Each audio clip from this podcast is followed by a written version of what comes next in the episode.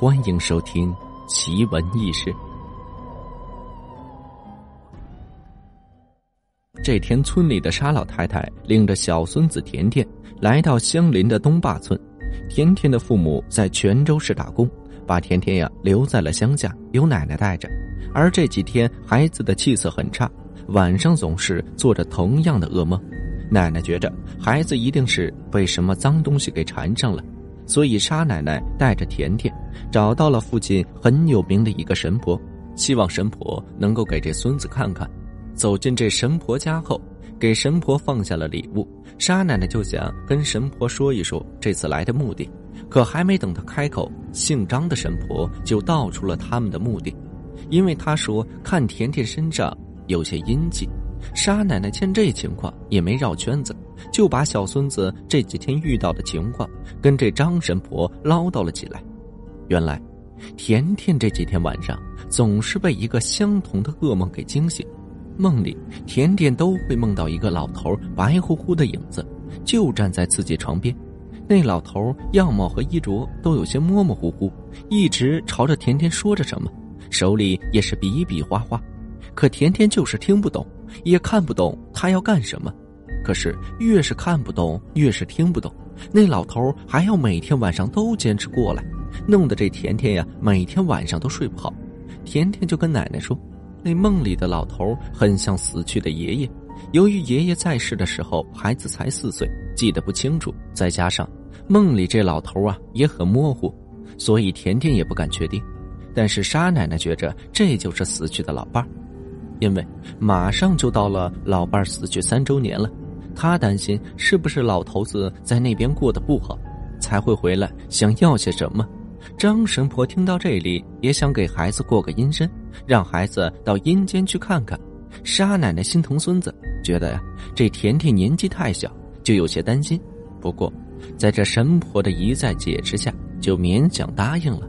张神婆马上去准备过阴身需要的东西：一块方肉、一只烧鸡和一些烧纸。说这些是来答谢领路的鬼差，要不这么大的一个阴间，你上哪儿去找啊？又念念有词的点上了一炷香，开始了过阴的仪式。张神婆让甜甜盘嘴坐在方桌上，把贡品摆在四周。刚开始孩子很不老实，总是东张西望的，而张神婆捧着那炷香，绕着桌子朝四方开始拜祭，嘴里念叨着咒语。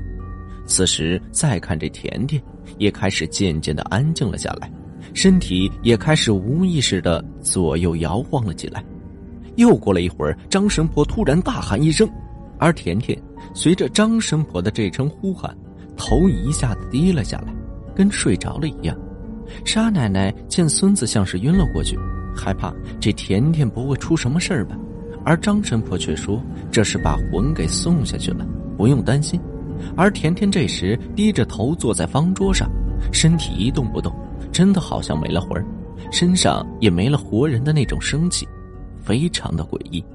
张神婆转身又点上了一炷香，插在香炉里，说只能让孩子在下面待上这一炷香的时间。如果香烧完了不把甜甜的魂儿给叫回来，那他就会被困在阴间，永远都回不来了。大约过了二十分钟的时间。那香慢慢的快烧完了，沙奶奶也快忍耐不住了。等到香烧的只剩下小小的一截时，张神婆才在沙奶奶的催促下来到了甜甜的面前。只见此时张神婆拿出了一个招魂铃，在甜甜面前摇晃了起来，嘴里又开始念叨起那谁也听不懂的咒语。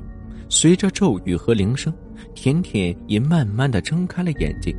沙奶奶见孙子又恢复如常，一颗提着的心终于算是放了下来。但是没想到甜甜一醒过来，气色好了很多。第一句话说的就是：“他刚才见到爷爷了。”沙奶奶将信将疑的问起了甜甜刚才过阴身的经历。甜甜说：“他好像睡着了一样，一睁眼看到了自己前面有一个雾气蒙蒙的通道，通道里有一个黑乎乎的人影，在面前带着他。”甜甜觉得自己不由自主的就开始跟着那个黑影一直往前走着，可是走了一会儿，前面的人影突然不见了，接着甜甜就看到了一个白色的出口，然后出口处就出现了爷爷，好像一直在那里等着一样。爷爷见到甜甜很亲，摸着她的头，跟她说了好多话，就跟活着的时候完全一样。甜甜说，她在那边也很好奇，想看看是什么样子，可四周都是浓重的黑雾，根本什么都看不清楚，只能看到爷爷住的房子，好像是个砖瓦房，看起来很像电视剧上演的那种古代的房子。张神婆说，阳间的人是不被允许看到阴间的样子的。所以四处都被鬼差下了黑雾。张神婆听完甜甜的话后分析说：“看来这孩子的爷爷是要投胎了，这次回来，估计呀是想这孙子了，回来也是跟孙子告个别。”沙奶奶带着这小孙子离开了张神婆家，甜甜从那以后就再也没有梦过爷爷。也许爷爷真的走了。但是沙奶奶还是会在忌日和节日去坟上烧纸，毕竟还有份思念在这心里。